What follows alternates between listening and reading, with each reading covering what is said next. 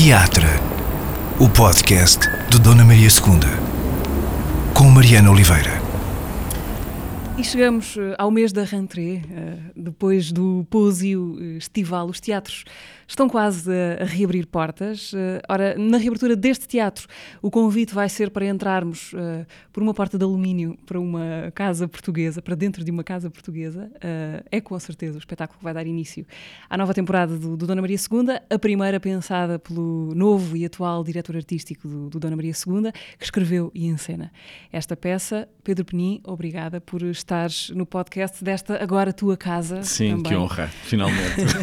Há muitos sentidos a palavra casa aqui, não é? Sim, Pairado muitos, por aqui. muitos, Um, é curioso uh, para que possamos estar a falar de, de em setembro. Uh, isso significa que o verão dos criadores tem de ser muito pouco descansado. Bem, já que estão a preparar sim. na sombra ou à sombra. À sombra, às vezes à sombra, outras vezes não tanto. Sim, na verdade eu comecei os ensaios ainda no fim de julho, o que quer dizer que o mês de agosto foi um mês muito pouco estival nesse sentido, porque foi preciso estar a, a, a ensaiar o espetáculo e digamos que, que a maior parte dos ensaios aconteceram ainda durante esse mês mês e agora uh, vamos entrar em setembro uh, e obviamente já é o tempo da, da estreia, uh, mas também a escrita do texto, eu tentei começar o mais rápido, cedo possível, porque há sempre aquela, aquela situação que idealizas de vou ter o texto acabado com imensa antecedência para depois pensar nele, mas depois as minhas funções de diretor artístico não hum. permitiram essa, essa antecedência, o que quer dizer que eu andei a escrever o texto ainda durante as minhas férias. Eu estive no, no, Canadá durante duas semanas em julho e então acordava todos os dias muito cedo, uh, punha-me a escrever durante, ficava 4, 5 horas a escrever ainda na, nas férias para depois poder chegar ao primeiro dia de ensaios com alguma coisa já mais consistente e ainda fui escrevendo durante os ensaios, portanto. Até quando. Verão comprometido. Até quando, quanto tempo antes da estreia que um espetáculo pode mudar?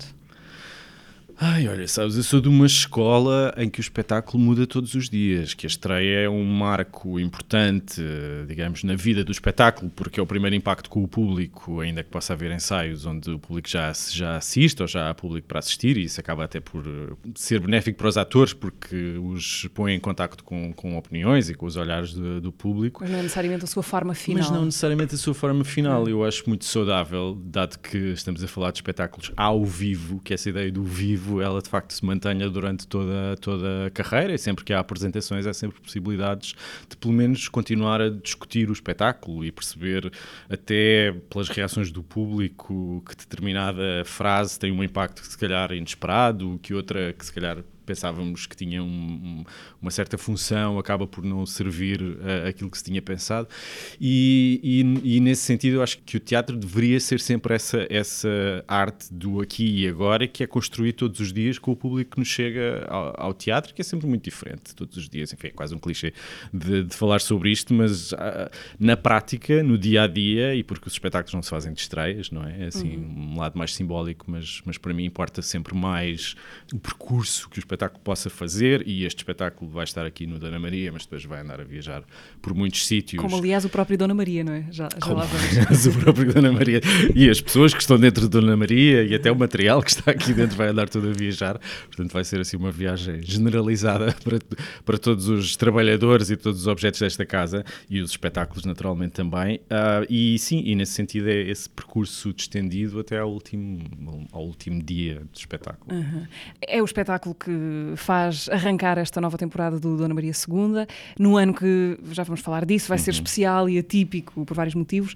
É o espetáculo que marca também a tua entrada em cena como diretor do Dona Maria, tem esse simbolismo. Esse... Se bem que eu não entro em cena, não é? Pronto, sim. fazer essa ressalva. Já agora, essa escolha foi sim, porque não dava para acumular tudo? Porque não dava para acumular tudo. E, e também tinha vontade de descansar um bocadinho, porque o Pais e Filhos foi um processo, o espetáculo anterior foi um processo bastante doloroso nesse sentido, porque eu também escrevi, também assinei, mas também entrava e tinha até um papel com alguma relevância e foi difícil de coordenar tudo isso. Agora, juntar a isso a direção artística do Teatro Nacional pareceu-me de bom senso, elementar, deixar-me descansar um bocadinho enquanto ator, noutros espetáculos para a frente, eventualmente retomar essa vontade, porque gosto. É um espetáculo que tem estes, estes, estes simbolismos todos, certo. não é? De ser o, o primeiro. Uh, várias primeiras coisas, uh, esses emblemas todos ao peito. Queria perceber se, se a ideia para a Casa Portuguesa uh, já morava no teu caderno de intenções há mais tempo ou se começaste a pensar nele especificamente para este, para este momento depois de teres assumido a pasta. sim, é a segunda hipótese. comecei. Eu faço um, um teatro sempre muito reativo. Reativo ao meio, às coisas que me acontecem, à, à, cena portuguesa, às coisas que vou ver lá fora. É um teatro que não é um teatro literário de escrita para a gaveta ou para a publicação, mas é, é normalmente uma, uma escrita de palco com um objetivo muito específico uh, já sempre a pensar no espetáculo e não necessariamente no lado mais uh, literário, digamos assim, da, da, da, dramaturgia. Ou seja, tens ideias de espetáculo já, não de. Sim, eu tenho ideias de, de espetáculos, texto. exatamente. Eu não tenho ideias de textos, eu tenho sempre ideias de, de espetáculos, às vezes ideias que surgem de títulos, às vezes de, de sensações, outras vezes de situações bastante concretas. Neste caso, uh, havia alguma vontade, e essa é anterior, de fazer alguma coisa com um documento do meu pai, que é um diário de guerra que ele escreveu durante a guerra em, em, em Moçambique, e essa vontade já vinha de trás, mas eu nunca tinha encontrado uma uma ocasião onde isso fizesse sentido, digamos assim. Então era uma ideia que estava aqui no fim da memória e que estaria pronta para ser usada, mas não necessariamente como, ou seja, não cheguei aqui a pensar vou tratar este, este material, que é esse livro que o meu pai publicou a partir dos seus diários da guerra. Uh, o que aconteceu? Eu, eu cheguei ao, ao, Teatro Nacional da Maria II em novembro, uh, houve uma espécie de pré-apresentação, onde o Tiago ainda era diretor e fez a apresentação da temporada, e onde eu fiz um, um, uma espécie de discurso de apresentação de mim próprio e de alguma forma de algumas intenções do que poderia ser a minha estadia aqui, aqui no teatro, e onde falei uh, da minha realidade enquanto pessoa LGBT. Uh, nesse mesmo discurso e no dia a seguir comecei a receber hate mail imediatamente uh, por ter falado sobre isso. E falei de uma forma absolutamente pessoal, porque me queria apresentar e achei que isso era um dado importante e relevante nessa, nessa, nessa apresentação. Então eu acho que o espetáculo, na verdade, começa aí, começa nessa reação de se perceber que há um diretor artístico do Teatro Nacional que pertence à comunidade LGBTQ+, e que uh, fez esta declaração de intenções falando da sua, dos seus intuitos, de alguma forma dos seus interesses, não necessariamente como diretor, mas também, mas também como criador, porque acho que são sempre duas, duas funções que na minha cabeça é necessário fazer uma, uma distinção o mais clara possível. E, e começa com essa reação. Uh, isso, isso feriu-te ou já lidaste com isso, com o distanciamento necessário para pensar, ok, isto vai dar um espetáculo mastigado? Sim, dizer que não frio acho que seria leviano da minha parte, porque são, obviamente, as coisas que me escreveram não foram propriamente simpáticas e algumas bastante duras. Mas, uh, como acho que, enfim, estou bastante bem resolvido e tenho uma estrutura que permite aguentar com esse género de comentários e sem ficar deprimido ou a chorar no canto por causa daquilo que me disseram, na verdade entusiasmou-me porque percebi que todos os, todas as mensagens que me mandaram eram todas eram todos homens, todo, nenhuma mulher, todos eram homens, todos eram homens bastante mais velhos, de meia idade, e todos homens heterossexuais.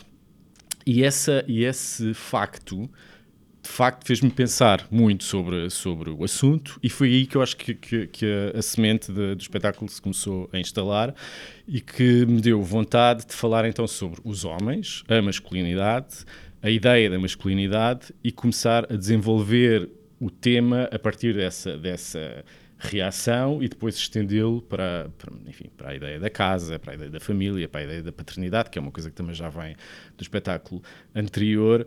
E na verdade, depois comecei a perceber que estava a fazer um espetáculo que estava muito ligado com pais e filhos e que era uma, uma, uma espécie de continuidade e que pressupunha uma necessidade de ainda pensar num terceiro espetáculo que de alguma forma completasse aqui o que agora já me é muito claro, que é uma trilogia sobre a família.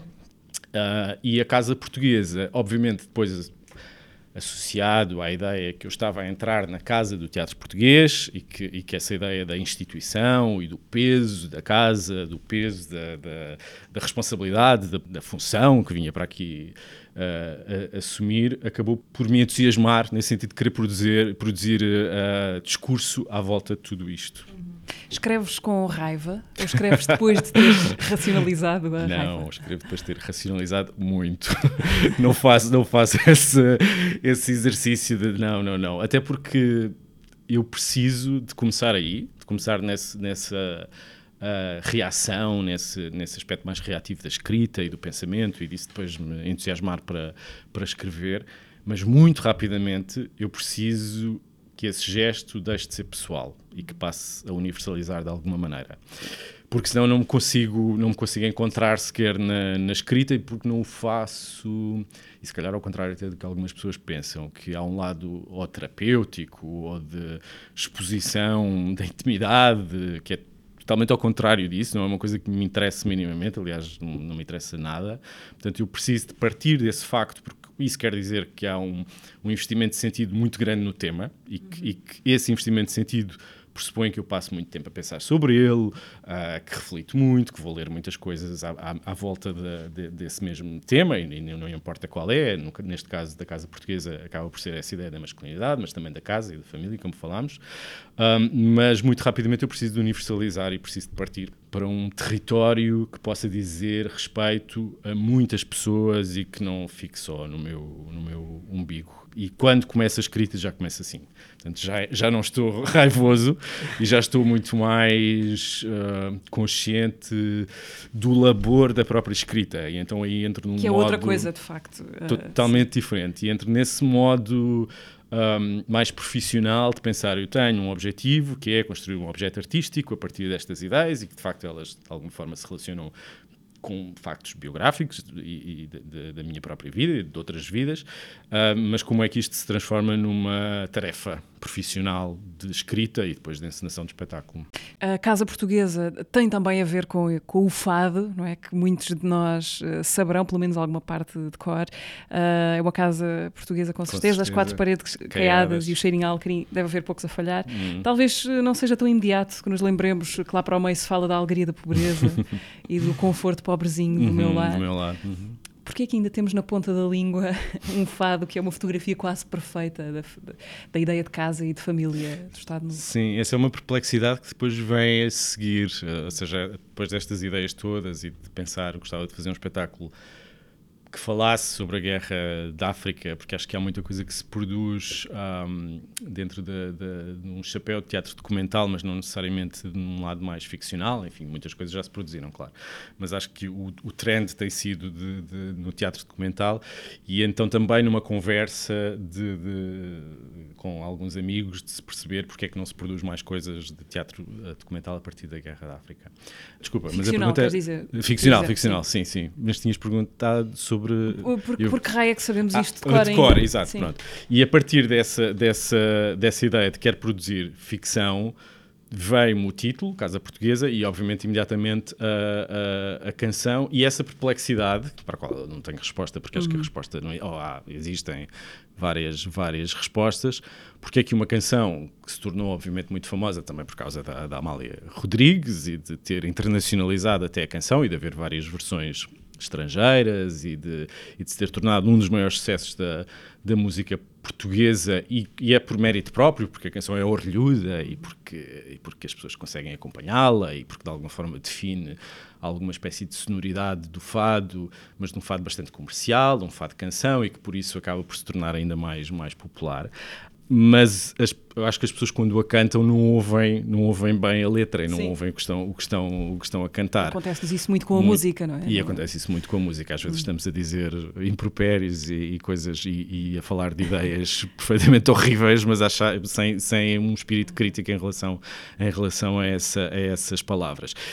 E era sobretudo sobre essa falta de espírito crítico que eu queria falar, não só em relação à canção, que neste caso é um mote, uh, mas depois como é que isso também chega à guerra, uh, às guerras da África, como é que é um marco doloroso da nossa história contemporânea bastante uh, recente, onde há atrocidades provadas e que, na verdade, surgem cada vez mais, mais histórias uh, a propósito dessa, da, da, da, invasão de Portugal desses países e depois da, da das respectivas guerras de independência do, dos países africanos e como na nossa sociedade essa, essa convivência é ainda muito acrítica com esse, com esse período, porque, tal, tal e qual como aconteceu com os soldados que lá foram combater, nós, enquanto sociedade, achamos melhor esquecer ou fazer desacontecer, que é uma coisa que se diz na peça, ou fingir que nunca aconteceu, para podermos viver, na verdade, porque, para podermos normalizar a nossa existência, porque confrontar-nos com aquela realidade e com aquilo que, no, que portugueses, em nome de Portugal, fizeram naqueles territórios, é demasiado doloroso para continuarmos a avançar enquanto democracia e enquanto sociedade democrática e enquanto país funcional. E então a, a canção serve de desculpa para falar sobre essa apatia, a mesma apatia com que cantamos a Casa Portuguesa sem percebermos que estamos a fazer a tal a alegoria da pobreza e, e, a, e, a, pensar como é que a pobreza poderia ser uma coisa super interessante para, para, para a ditadura, uh, o mesmo com, a, com, a, com, as guerras em África. A alegria da pobreza Ui. está nesta grande riqueza ah. de dar. Ai, dar é bom. E ficar contente. refrão. Quatro paredes caiadas, um cheirinho alecrim, um cacho de uvas douradas, duas rosas no jardim, um São José de azulejo, mais o sol da primavera, uma promessa de beijo, dois braços à minha espera. É uma casa portuguesa, com certeza. É com certeza uma casa portuguesa. E qual é a tua experiência, a tua memória de, de filho da guerra uhum. colonial, de certa maneira? Porque Sim. o teu pai diz isso na, na sinopse de, da Casa Portuguesa, vai em 1968 Sim, para, para Moçambique, Moçambique, a contragosto, uhum. estou a citar da, da sinopse. Um, Como quase todos. Sim.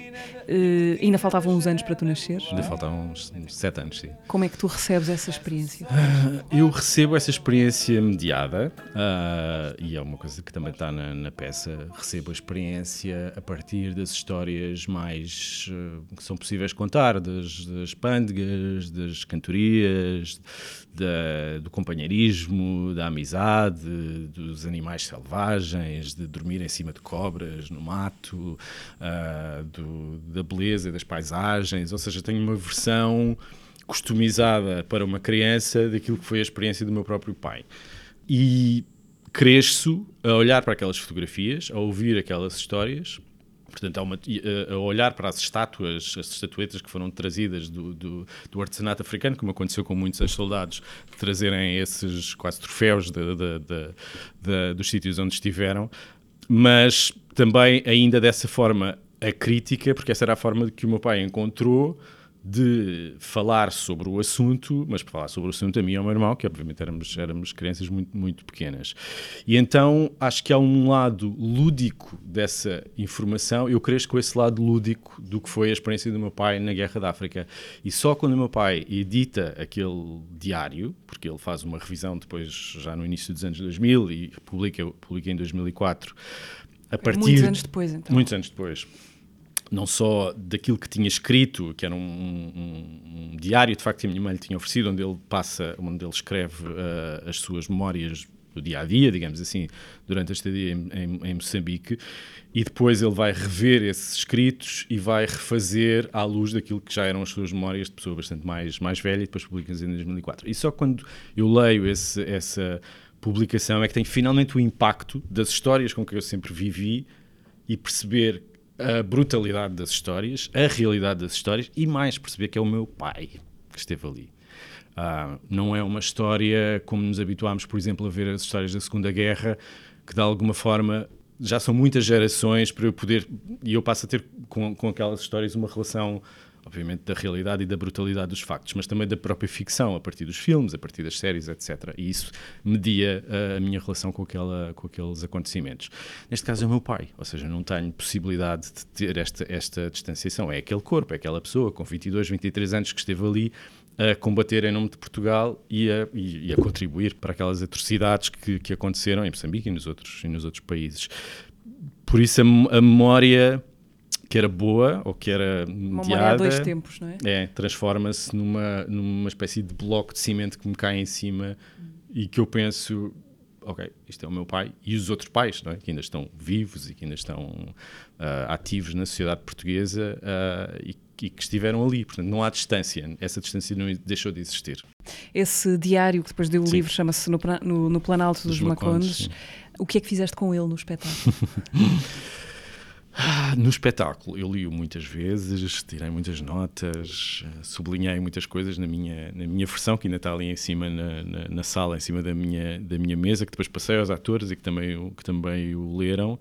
Retirei sobretudo duas histórias uh, dele e que são quase uh, citações textuais de dois momentos que ele, que, ele, que ele viveu, que são dois momentos mais, mais dramáticos, mas que de alguma forma serviam depois tudo aquilo que é, foi a escrita da, da peça, mas estas a casa portuguesa não é a história do meu pai, ou seja, aquilo que te estava a dizer da necessidade de universalizar era também para mim muito importante perceber logo desde o início que não estava a contar a história do meu pai, que a personagem de João Lagarto não é o meu pai, não tem absolutamente nada a ver com, com, com o meu pai, e a necessidade de ficcionalizar partindo do documento e daquela realidade que o meu pai viveu, mas de manipulá-la, e se calhar a palavra vai soar péssima, mas, mas é sempre nesse sentido da, da escrita manda. E então a escrita mandou-me usar o documento, mas alterá-lo uh, uh, mediante as necessidades do, que, do, do espetáculo, da ficção. E porque é ficção. Falavas há pouco do, do, do, Pais e Filhos, o espetáculo anterior, uh, a partir do romance com, com o mesmo nome. Uhum. Neste continuas uh, a chafurdar na família, não é? Sim. O tema continua inesgotável para ti. Uh, o que é que te empurrou para, esta, para este mergulho tão a fundo na ideia de família e de, de casa e de Sim. relações eh, familiares? Eu acho que está no ar, está aí, não, é, não, não inventei nada, acho que é um tema que Sim. tem sido cada vez mais discutido, há uma, uma ligação também muito clara, e agora voltando até ao, ao, ao aspecto queer da própria ideia da, da, família, como a família se queerizou de alguma forma uh, e de como isso acabou por abanar as, as, estruturas familiares mais, mais clássicas, mais, mais tradicionais, como a família está muito ligada ao sistema capitalista e acho que só muito recentemente é que, é que entrou também na ordem do dia essa discussão de uma forma mais aberta, não é que ela não tinha sido feita, porque já Marx uh, falava sobre, sobre a unidade familiar como a unidade privilegiada do, do, do, capitalismo, mas acho que agora, neste, neste tempo e no século XXI, se começou a falar da família uh, já com uma bagagem pós-colonialista, com uma bagagem queer, que permite um ângulo diferente daquele que tinha sido pensado há, há tempos.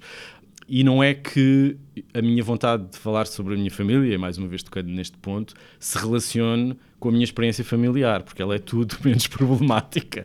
Ela é o contrário da, da, da, da experiência problemática da família. É uma família altamente funcional, uma história muito feliz, muito próxima, uh, e, e, há muitas pessoas que me perguntam isso, de facto, se há, se há, um, um, trauma qualquer que me faça falar sobre a família. Mas é esse ponto de como é que o tema me interessa, porque, é um, porque acho que é um tema interessante para a sociedade atual, mas que não se prende com a minha experiência uh, pessoal. Ainda uhum, mas prende com a sociedade onde tu também estás, não é? Eu também estou e onde, e onde gosto de intervir, e, e, e voltando a essa ideia do teatro reativo, este, este, estas peças, elas querem muito falar de temas de hoje, porque eu acredito nesse teatro do, hoje, não acredito num, num, teatro historicista e, portanto, preciso que quando falo da guerra da África não seja para fazer uma espécie de, de manobra histórica de revisão daquilo que se passou, mas de pensar o que é que isso nos interessa agora em 2022, o que é que interessará em 2023, que eventualmente será outra coisa e por isso há essa necessidade de manter vivo o tema, mas que os temas me servem enquanto autor porque encontro um, um ângulo que nos serve enquanto sociedade, especificamente sociedade portuguesa, mas que pode ser mais universal ainda. Uhum. Uh, a Casa Portuguesa estreia-se a 22 de setembro, na, na Sala Garrete do, do Dona Maria II. Há mesmo uma porta de alumínio em cena, não é? Alguém, em algum momento, ah. foi tratar de adquirir uma porta de alumínio. De alumínio, sim. sim. De uma porta de alumínio. Uh, uma arca de Umbila, que é uma arca repetida uh, por centenas e centenas de casas em, em, Portugal. Eu tinha aquela arca na, na, na, minha casa, exatamente o mesmo modelo. Fui descobrir várias versões no OLX, que é uma das que tivemos aqui, porque a minha mãe não me deixou usar a, a, a nossa, porque era preciso destruí-la ou pelo menos alterá-la. Uh, mas há alguns desses sinais que eu também fui recolhendo naquilo que se chama agora um mood board, mas que é lá, tirar fotografias, tirar pequenas citações e construir uma espécie de diário para o que poderá ser o espetáculo e que começou a ficar muito claro na minha mente e porque era com isso que me, que me confrontava todos os dias, cada vez que saía de casa para vir para o trabalho, das casas destruídas, semi-abandonadas, que estão ainda presentes em quase toda a cidade de Lisboa e por todo o país. Depois, quando andei a viajar pelo país a propósito da Odisseia Nacional, e se calhar já, já lá vamos, vi muitas casas uh, naquele estado e pareceu-me que essa era, não a metáfora, porque eu odeio a palavra metáfora, mas, mas a, a imagem ideal para essa desestruturação da, da casa portuguesa salazarista, como, como, como está na canção que a Amália celebrizou, e uma necessidade de, de reconstrução desse modelo de funcionamento social, mas já à luz de uma outra história e de uma outra visão da história. Podia haver também uma marquise, não é? Pode, Podia haver uma marquise, é verdade. E um cão de, de, de loiça. Menino da lágrima. um... Menino da lágrima é uma, pelo menos uma gioconda e uma menina que está bastante triste lá em cima, se calhar. um, no teu caso, dá para contar a, história da tua vida falando das casas onde já viveste? Uh, as casas contam-te ou não têm essa importância tão grande? Uh, tem. Isso, isso, ah, o, o Emanuele Coccia, que é um filósofo italiano que escreveu um livro chamado A Filosofia da Casa e que, na verdade, é um outro material que me serviu de inspiração para, para a escrita deste espetáculo, começa a escrita do livro justamente por falar nas suas cerca de 30 e não sei quantas mudanças de casa e como isso acaba por definir a sua própria personalidade a partir daquilo que se imputa na casa, porque ele diz que a casa não é arquitetura, mas é um mecanismo, sobretudo moral, uh, é um invólucro onde tu colocas toda a tua personalidade e é isso que faz a casa, e não necessariamente uh, as quatro paredes ou, ou as paredes uh, na parte arquitetónica. no, meu, no meu caso, e porque já vivi fora de Portugal, vivi na Turquia durante algum tempo e depois estive a viver em Roma antes de agora vir vir para aqui essa coleção de casas e até às vezes de países, e obviamente quando mudas de país a casa também muda muito, porque as coisas mudam necessariamente, acabou por eh, influenciar, acho que a maneira como eu vejo o mundo. E, eh, e, e se calhar não são as casas, mais uma vez somos nós que as transformamos, mas a, a passagem de casa para casa, e eu não tive a mesma coleção de 30 e tal mudanças que o, que o Emanuele Coche teve, muito, muito menos. Aliás, já tenho a minha casa de Lisboa já há bastante tempo, portanto há assim uma situação de bastante estabilidade, mas há uh, essa, essa vontade, e acho que isso também é universal, de, por exemplo, quando olhamos para a casa e nos cansamos não é, da casa e pensamos, preciso fazer aqui uma uma mudança e acho que essas mudanças refletem sempre um estado de espírito ou uma vontade até politizada de transformação uh, que depois acaba por se refletir nas casas. E as casas são de facto o artefacto mais importante da nossa vida, onde nós voltamos todos os dias, onde consideramos, uh, onde nos consideramos seguros, se, se, é verdade ou não, é, depende de cada casa e de cada um, uh, mas tem essa, essa importância central, tal como a família, na organização social, tal como a entendemos nos nossos tempos. Hum. Qual é a casa mais, mais casa de todas as casas onde já moraste? casa mais uh... casa de todas as casas onde eu já morei. É da infância ou não? Uh... Há uma casa uh, que, dos meus pais, no, no campo, muito próximo da, da, da aldeia do Méquio, foi uma casa que eles construíram com as suas próprias mãos, sabes? Lembro-me de em criança vê-los a carregar baldes de cimento, ele, meu pai e a minha mãe, uh, a, a, construir a casa, quase a pôr tijolos em cima de tijolos. A casa, entretanto, já se transformou muito, já não é essa, essa casa dos anos 80. Mas se calhar, se eu tivesse que escolher uma casa, seria essa. Seria esse. Porque acho que há um lado de, de um faça você mesmo, uhum. que é tão Punk. Sim. sim, punk também, sim, mas o punk é dos 80, portanto já uh -huh. sim um punk mais punk pop, uh, que é que se calhar essa é a minha casa. É a Casa da Almoinha, é assim que se chama. Hum. Ora, falando de casas, não deixa de ser irónico que mal acabes de chegar a esta, hum. uh, sejas uh, posto fora poucos, poucos meses depois, uh, no início do ano que vem, 2023. Não se faz. O, o Dona Maria II, mas já sabias, não é? Já sabia. O Dona Maria II vai entrar em obras, o edifício do Recio vai estar fechado durante algum tempo, mas como o teatro não são só as suas quatro paredes caiadas, uhum. isto que podia ser uma grande chatice, na verdade vai ser uma grande viagem a Portugal. Sim. Como é que vai, como é que vai ser andar com a casa às costas? Uh, o que é que vai ser, ou queres que seja o ano de 2023 ah, uh, do Dona sim. Maria? Eu até responderia com um fado que eu não sei, não sabe ninguém. Porque uh, trata-se de uma operação inédita, histórica também de alguma maneira, em quase 180 anos de teatro isto nunca se fez.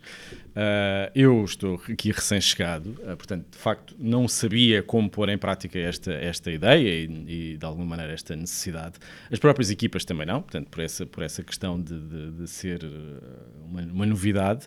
Uh, e então temos estado a aprender, juntamente com todos os municípios que nos vão receber, que são mais de 90 e que nos abriram as portas, e isso foi quase comovente porque andámos a viajar e de facto a fazer essa, essa reparagem dos vários, dos vários teatros e nos vários municípios e sentir o entusiasmo que sempre que se dizia o Teatro Nacional vai andar por todo o território nacional, vai estar finalmente muito próximo das, das populações. Não é que não o estivesse já antes, porque já havia muitos projetos e programas, a Rede Unice, o Próxima Cena, que de facto esse, tinham esse, essa vontade de estar próximo das, das populações, mas com este formato, desta forma, com, com tanto, durante tanto tempo, será de facto a primeira vez. Um, neste momento acho que já passamos o susto, já sabemos um bocadinho mais do que é que estamos a falar, vamos anunciar muito brevemente, em, em, novembro, toda a programação, e há um entusiasmo enorme, não só de quem nos vai receber, mas obviamente dos artistas que vão fazer parte desta programação e dos trabalhadores do teatro, porque há esta possibilidade única de, de, de, de estar em muitos sítios ao mesmo tempo e depois, ao mesmo tempo, pensar que depois de 2023 Uh, o Teatro de Dona Maria nunca mais será o mesmo, porque Nada esta experiência nunca não é possível, porque é uma experiência tão radical e tão transformadora que será necessário, quer esteja cá eu, quer esteja, seja quem for, pensar a partir dela e como é que ela pode ser transformativa para esta ideia da missão pública do Teatro Nacional e que, de facto, como disseste muito bem, não se resume ao edifício. O edifício é importantíssimo e estamos todos muito orgulhosos deste edifício, ainda que ele seja às vezes brutal para, para connosco, como todas as casas. Um bocadinho snob, não é? Às vezes um bocadinho snob, às vezes pouco virado para fora, com poucas janelas e as obras servem também para, de alguma forma, tornar o edifício um bocadinho mais permeável e, e o objetivo também é esse e com melhores condições de trabalho. Mas a missão é é muito mais é, é uma missão pública de proximidade com as populações e de diálogo. Ou seja, eu não quero que esta Odisseia Nacional seja uma embaixada de Lisboa, ainda mais estamos aqui no centro nevrálgico, não é? Ainda mais snobs parecemos, de que se anda a pavonear e a viajar pelo pelo, pelo, território português, mostrando como é que as coisas se fazem, não é de tudo isso. É um processo colaborativo e que também não é descentralizar, porque descentralizar parte sempre dessa ideia que é um centro, mas de encontrar e de ir ao encontro, na verdade, dessas várias centralidades, porque elas já existem, também não vamos estar a inventar nada. Mas com o nome do Dona Maria, acho que vamos poder dar mais atenção a projetos que normalmente não têm tanta atenção, porque não estão em Lisboa ou no Porto ou em, ou em Guimarães. Uh, e, e, por isso vamos querer estar no litoral, porque Portugal é um, é uma, é um, conto, duas, duas, é um conto de duas regiões, não é? entre o litoral e o, e o interior. Uh, a narrativa é bastante distinta. Uh, e queremos estar no litoral como devemos estar, mas queremos estar muito no interior, que são as cidades que têm menos acesso, as populações que, que têm uma, um acesso à cultura mais dificultado, que há, que há menos investimento também, e, e por isso a vontade é, de, é transformativa e queremos muito perceber depois que lastra que esta operação deixará para 24, 25 e 26. Uh, sem querer que te substituas uh, ao empreiteiro, podes dizer rapidamente o que é que vai mudar no, no, edifício? Ou seja, daqui por uns tempos, quando as pessoas voltarem certo. a reencontrar-se uhum. com, com este espaço, o que é que vão ver diferente? Eu acho que, sobretudo, vão se surpreender porque vão ver pouco porque é, é um, são obras muito transformativas, mas pouco visíveis, porque acontecem muito nos bastidores e longe das vistas. Vão ver uma sala garrete muito mais bonita, mais limpa, com os damascos já mais eh, menos uh, sujos, com, das marcas do, do, tempo, obviamente, porque desde 78 que não há uh, obras uh, nesse sentido. toda a parte técnica vai estar também mais integrada na arquitetura da própria sala e por isso vai ser menos intrusiva para, para a arquitetura e para o património. E depois é tudo o que acontece do outro lado lado, que é mais técnico, da hidráulica do palco, e que obviamente as pessoas não vão perceber, mas que vão ver espetáculos, se calhar, que se constroem mais facilmente porque têm melhores condições. E depois toda, todo o teto do, do, do teatro, todo o sótão do teatro vai se transformar em zona de escritórios, porque estamos a falar de um teatro que reabriu em 78, uh, ah, que neste momento tem cerca de 90 pessoas a trabalhar uh, uh, aqui dentro e que essas condições que foram projetadas em 78 já não se coadunam com aquilo que é a vida diária de, e a necessidade das, das, equipas. E portanto vamos encontrar espaços de trabalho com luz natural, que é uma coisa que, que, que não acontece em alguns casos, um, construir um pequeno jardim de inverno onde as pessoas podem sair para apanhar um bocadinho de ar enquanto ainda estão no teatro, que também é bastante importante. E essa parte não será assim tão visível, a menos que se faça a visita guiada ao teatro, que eu recomendo. um, se recuarmos aos tempos em que uh, os tempos que ficam ainda a milhas do momento em que, que acabas por tornar uhum. diretor deste teatro, quais são as tuas primeiras memórias ou as mais marcantes de espectador uh, no Dona Maria? Uh, na verdade, o primeiro espetáculo que eu vi foi aqui. Uh, primeiro espetáculo de sempre. De sempre. Foi, foi aqui com a escola. Eu sou de Sesimbra, nasci em Lisboa, mas sempre vivi em, em, em Sesimbra. Um, e então vim com a escola ver um espetáculo ao Salão Nobre uh, sobre o Vincent van Gogh, o Virgílio Castelo. Então, a minha primeira experiência de teatro foi, foi nesta casa. Depois fui aqui estagiário, que acho que é um momento também bastante relevante do meu percurso. Recém acabado o curso de teatro do, do Conservatório, vim estagiar para aqui, num espetáculo que se chamava Falar Verdade a Mentir, onde eu estava vestido de cor-de-rosa, onde cantava. Uh... Há registros disso. Espero. espero que haja. Eu ainda não os vi, mas espero que haja. Uh, e, e, era um programa dedicado ao Almeida Garrett, com vários espetáculos, e eu era o protagonista, e ah, não sabia nada de teatro, estava encantadíssimo de estar aqui, ainda mais a fazer logo um protagonista de uma peça do Garrett. Um, e essa foi a minha, a minha a, o meu primeiro contacto profissional, digamos assim, mas que eu acho que os dois são bastante relevantes. Primeiro, o primeiro espetáculo, que acho que devia ter, não sei, 10 anos se calhar, uhum. e depois uh, esse, esse momento já com 20. Uhum. Uh, disseste, já, uh, tinhas acabado a escola quando sim, vieste estagiar sim, para aqui? Sim, Como é que aconteceu? Olha, não, não se castiga, nem me lembro muito bem. Eu sei que havia alguns programas de estágios onde os alunos finalistas vinham trabalhar para a escola. Uh, neste caso, a Carla Chambel, que era minha colega de, de turma, foi fazer a protagonista do, do Frei Luís de Souza, a Maria, do Frei Luís de Souza, e eu vim fazer, uh, nem me lembro o nome da personagem, mas o protagonista do Falar Verdade a Mentir, um, que, dirigido pelo Rui de Matos, que era um dos atores da casa, mas que também era, era encenador, e num tempo onde o elenco ainda era constituído por quase 40 pessoas que, que estavam aqui no teatro em, em permanência, 40 atores. Uh, mas como aconteceu, não sei, não tenho ideia de ter feito nenhuma audição, por isso acho que foi. aconteceu, sei, de, de, alguma, de alguma maneira. maneira aconteceu, sim. Uhum. Quão próximo é que estiveste de ser arquiteto, Pedro? Muito longe. Sim.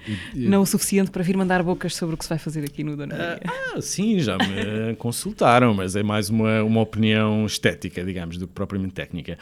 Eu sempre desenhei muito, a minha expressão mais imediata em criança, mais do que, sei lá, falar, cantar, seja o que for, era, era desenhar. Passava horas no quarto a desenhar Portanto, havia toda uma. uma Criou-se na família a ideia de que se eu desenhava tanto e que se passava tantas horas a desenhar, que iria naturalmente ser arquiteto, e eu próprio passei a acreditar nisso, uh, ainda que os meus desenhos tivessem muito pouco de, de, de, de, construção de edifícios ou de casas, ou seja do que for.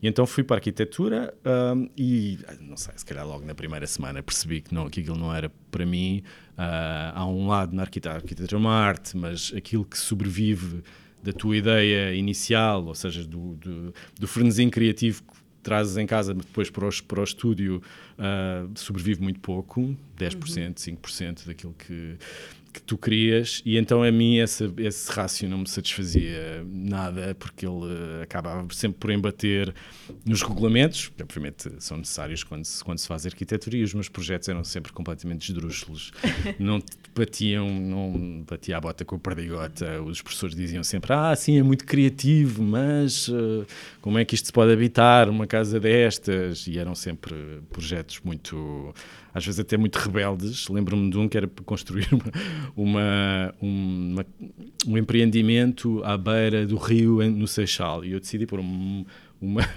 uma parede de 40 metros de altura para tapar, que já estava nesses anos da rebeldia e então aquilo não fazia sentido nenhum estar, estar ali. Uh, e, e, encontrei no teatro esse, essa forma de canalizar uh, o ímpeto criativo e que ele depois quando acontece no palco, obviamente com muitas eh, é um, é um, processo colaborativo, não é? Por isso nem tudo sobrevive, mas que esse rácio é muito mais aproximado da vontade artística e serviu-me mais. E nunca mais desenhei. Hum. No teatro podias ser esdrúxulo, não é? O teatro deixa de ser esdrúxulo. O teatro deixa de ser. Às vezes até te incita a ser esdrúxulo. Uhum. Uh, nunca mais desenhaste por, por algum motivo em especial? Porque acho que fiz uma espécie de mecanismo de substituição de uma coisa que era tão vital para mim e transportei-a totalmente para, para a criação teatral. Eu ainda faço muitos desenhos, todos, o trabalho, por exemplo, com a Joana Souza, que é cenógrafa, parte sempre de coisas que eu vou desenhando, porque a minha, a minha uh, imaginação é muito visual nesse sentido e ela continua a, a concretizar-se em, em, em, desenhos. Mas, mas sim, deixei de desenhar, como prática, deixei de desenhar. Uh, como é que, neste momento da, da, da, tua vida, ou daquilo que já percebeste que, que vai ser a tua vida pelos próximos tempos, se hum. conjugam as necessidades de, de, exposição ou de estar permanentemente em, em modo público, de hum. certa forma, que este cargo tem, hum. com os espaços de, de recolhimento interior, de, de, introspeção, que imagino que sejam também uma necessidade uh, vital para ti, é? como Sim. criador e como pessoa, eventualmente? Acho que é uma duplicidade neste cargo, que se calhar as pessoas não pensam muito nele. É, um, é de facto um cargo de grande exposição pública, há sempre uma necessidade enorme de falares, de te explicares, de, de, de apresentares as programações, de falar com os artistas, de, de pôr cá para fora as tuas ideias, de comunicá-las às equipas, portanto é, é, esse, é, esse, cargo. Os jornalistas são sempre muito interessados em tudo o que aqui se passa, portanto há essa centralidade e essa grande atenção em relação a este, este cargo. Mas ao mesmo tempo é um cargo de uma enorme solidão, uh, porque uh, estamos a falar de uma instituição bastante hierárquica, Uh, bastante vertical também de alguma, de alguma forma, o que quer dizer que há muitas decisões que estão completamente dependentes das minhas vontades e da forma como eu as transformo em ideias e em, e em, e em projetos. E esse uh, mecanismo é sobretudo solitário, por muito que se peça ajuda, que se fale com pessoas, uh, uh, que haja diálogo. Eu tenho um adjunto de programação que é o Luís Ferreira, com quem eu confio plenamente e onde, com quem discuto muitas, quase todas as ideias de, de programação, mas acho que há um momento sempre ali no gabinete onde eu de facto decido muito sozinho. E não digo isto por ser uma coisa má, acho que é uma coisa boa, nesse sentido. Introspeção é necessária, é necessário ler coisas, é necessário pensar, e pensar demora tempo, e pensar tens que fazer por ti. Mas acho que são duas realidades que convivem dentro do mesmo cargo, essa, essa quase disparate de exposição, de centralidade deste, deste cargo, mas depois ao mesmo tempo de, de e são tantas as solicitações que às vezes é mesmo preciso uh, fechar em algum momento para depois poder voltar a, a, abrir. E em termos criativos, as coisas convivem bem? Uh, entre encenar e ser Sim. diretor artístico. Sim. Acho que é muito difícil. depois de ter esta experiência na casa da casa portuguesa, acho que ainda admiro mais os meus antecessores e a sua capacidade de, de conseguir criar espetáculos enquanto são diretores artísticos. Acho que é uma ginástica que, enfim, vais uh, aprendendo. No início, quando comecei a escrever, pensei, bem, meti-me no maior poço da minha vida e nunca mais vou conseguir sair daqui, porque isto é completamente impossível de conseguir gerir o que é um universo artístico, uma vontade artística e depois todo o lado mais organizativo. Já é uma coisa total, imagino, que e que já é, sim, sim, sim, é? claro, que já, é, sim, que já tem esse lado de, de obra de arte total e ainda mais juntar a isso todo o processo organizativo de um, de um teatro desta dimensão, uh, pareceu-me uma, uma tarefa titânica, mas acho que é isso, é um processo de aprendizagem e de habituação Uh, e agora já percebo melhor uh, os meus antecessores também, das tuas, das tuas dúvidas em relação a como é que isto se organiza, mas também há é uma lição bastante importante, quer do, do João Mota, do Tiago Rodrigues, do, do, do Diogo Infante, de perceber que a posição de diretor artístico, ela nestes casos também está relacionada com o meu percurso enquanto artista, mas o que é expectável da minha parte não é necessariamente ser uh, artista. Isso é uma, uma oportunidade que me dão de poder continuar a criar os meus espetáculos, até é uma, enfim, acho que é uma expectativa que isso aconteça, mas, mas a missão pública sobrepõe-se em larga escala às minhas, às minhas vontades, às minhas ansiedades, aos meus gostos até, e, e, e por isso perceber bem essa, essa divisão, clarificá-la é, é, bastante importante. Paramos um minuto para ouvir uh, rapidamente como foi a conversa com o Marco Mendonça no episódio passado do teatro. Basicamente só comecei a ver teatro a partir do momento em que entrei na escola. Pronto, não conhecia nada, ou pelo menos não conhecia nada daquilo que eu pensava que era, que era preciso conhecer. Que era preciso conhecer é? Eu queria ganhar experiência e começar a trabalhar o quanto antes. Uh, mesmo que isso implicasse chegar a casa às duas, três da manhã para acordar às seis, sete do dia a seguir, comecei a pensar, e se fosse eu a pensar numa peça, ou seja, se fosse eu a escrever qualquer coisa, porque eu sempre gostei de escrever coisinhas, esta responsabilidade né, de de repente criares um objeto artístico para apresentares a um público pode ser muito desgastante. E para mim foi, tanto que eu tive uma crise de ansiedade assim que o projeto acabou. Eu não estava habituado a abraçar pessoas e de repente na escola de teatro toda a gente se abraçava. E isso para mim já era muito novo. O momento que eu guardo é o momento em que nós, depois daquela descarga toda de adrenalina, nos abraçamos em bastidor a chorar. E de repente estávamos todos a perceber-nos de que, pronto, dali para a frente, possivelmente ia ser sempre assim. From Swedes so tall to Arabs small, they answer with a leer. Era assim qualquer coisa. Marco Mendonça foi convidado da quinzena passada do teatro. Podem ouvir este e os outros episódios no Spotify, YouTube, SoundCloud, Apple Podcasts e Google Podcasts. Uh, Pedro, eu gostava de te pedir uma sugestão uh, de leitura ou de visionamento, o que, o, que, o que te apeteça. O que é que o diretor eh, do Teatro Nacional Dona Maria II pode deixar como sugestão aos ouvintes deste podcast? Então, vou sugerir, uh, vou sugerir a obra do Emanuel Ecocha, que acho que faz, faz todo sentido, ainda mais com este enquadramento da estreia da Casa Portuguesa e da abertura de temporada com o Antecipar o Futuro, que é um outro, um outro programa que está a ser, a ser preparado. Os escritos de Emanuel Ecocha, há muita coisa que talvez se encontre em português, de, sobretudo de entrevistas, não creio que haja já obras. Não, sim, sim, há algumas. A Vida das Plantas já está, já está traduzida em português, portanto pode ser, pode ser encontrado. Esta Filosofia da Casa acho que está agora a ser traduzido para francês e para inglês, mas pelo menos entrar em contacto com o universo deste filósofo, que é um dos filósofos mais uh, relevantes da, da, do nosso tempo.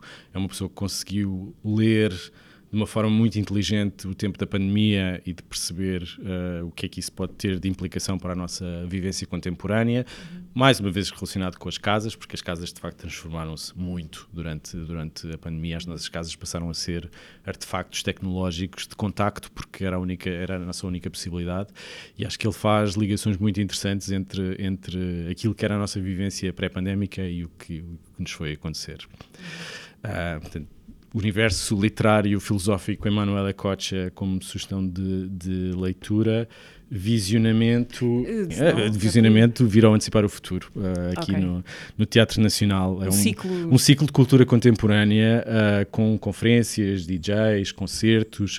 Vamos apresentar o produto de duas residências uh, que foram feitas na- no espaço do tempo e, que, e que é um projeto que eu acho incrível porque é um projeto que apoia a criação sem que a criação tenha necessariamente um objetivo de finalização em espetáculo e que no fundo está a dar um apoio financeiro, e, mas também de espaço a um processo criativo, e que isso é raro de acontecer. Uhum. Pedro, uh, tenho uma pergunta para ti, não é? Sim. Uh, da Joana Barris, com quem trabalhaste muito nos Praga ultimamente, Sim, no, mais, no espetáculo mais recente, no Pais e Minhas Filhos. melhores amigas. Uh, ora então, cá vai. Espero que esteja tudo maravilhoso. Ahm, estou aqui muito alegremente a mandar-te a minha pergunta, que é esta. Pedro Penin, se por acaso ah, tivesses hipótese, que eu tenho quase a certeza que vais ter, qual seria o espetáculo ideal para ti, sendo que teria sempre de ser ah, uma adaptação de um texto, ah, de preferência clássico, para tu estraçalhares e fazeres aquilo que te apetece. Portanto, qual era o texto e qual seria o teu elenco de sonho, ahm, cenógrafo de sonho, tudo de sonho. Se pudesses, tipo, pensar eh, para lá dos orçamentos ou das possibilidades ou das limitações, assim, tipo, o maior sonho. Um grande beijo, até já. Uau, eh, eu acho que ela faz a pergunta a saber a resposta. Tenho a certeza que ela sabe a resposta e vou ser assim muito. Armar-me modesto, porque a, a- a resposta é o espetáculo que vai acontecer para o ano. Onde está a Joana Barros? Ah, ok.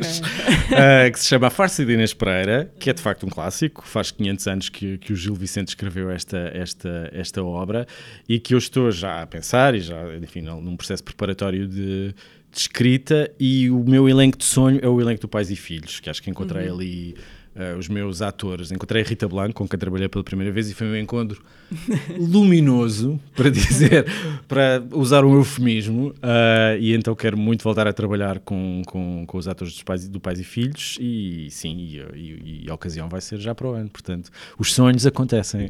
Ok. Uh, Vai ser o- o- a terceira parte da trilogia da Vai, família? vai Ok. ser a terceira parte da trilogia da Uhum. família. Portanto, Gil Vicente vai levar ali umas, Vai umas levar talhadas. Um, sim, sim, sim, vai levar um abanão. Aham. Uh, Pedro, neste, neste momento, se alguém de, de repente te para e aborda na rua, é mais provável que seja porque te reconhece como diretor do Dona Maria II ou como o rapaz do Art Attack. Uh, hum. Sempre que acontece reconhecerem-me como o rapaz do Art Attack, eu fico muito surpreendido, porque é uma coisa que já aconteceu há muitos anos e do qual não, não penso uh, uh, com grande frequência. Ainda acontece muito e eu fico sempre muito feliz quando acontece. Portanto, se me virem na rua e se me reconhecerem por ser o rapaz do Art Attack, venham ter comigo que eu fico felicíssimo. Ultimamente tenho andado muito do Uber porque tenho um problema nas costas e então muitos condutores do Uber falam-me do Teatro Nacional ah, e isso também me começou a surpreender-me. Portanto, acho que agora está 50 Vai 50. ficando sim. uh, taco a Sim. taco. Não precisas de ser um grande artista para fazer verdadeiras, verdadeiras obras-primas. Sim, queres Esta que eu repita a frase? Uh, Como, como quiseres. Uh, esta frase foi dita várias vezes. Não? é? Várias rapaz do vezes. Art Attack. Eu acho que vai ser a frase que vai estar na minha lápide.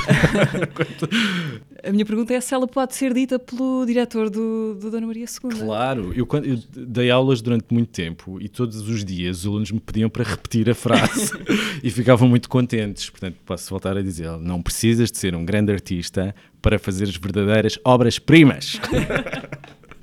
fica aqui, fica dito, está esclarecido. Porquê é que odeias a palavra metáfora? Olha, porque acho que é sempre um processo de, de substituição de alguma coisa por outra e que as metáforas, ah, como as temos conhecido até agora, têm sido dolorosas para alguns. E acho que é sempre muito perigoso quando se, quando se faz esse exercício de met- metaforizar, perceber que se pode estar ah, a pisar um terreno ah, desconfortável para algumas pessoas. Então eu tenho sempre muita assim, usar com parcimónia, não é que não se possa usar, obviamente, mas, uh, mas acho que é preciso ter sempre algum cuidado com como é que se metaforiza. Pedro, obrigada Obrigado, uh, por esta conversa. Uh, vou lembrar que nos próximos meses, até ao final do ano, o Dona Maria ainda fica no Rocio um, uh, e depois, em 2023, vai haver estilhaços de Dona Maria II por todo o país. Obrigada, Pedro. bom trabalho, boas viagens. Obrigado. Muita merda, não é? Para a estreia da, da Casa Portuguesa. Não se agradece. o teatro volta dentro de 15 dias. Até lá.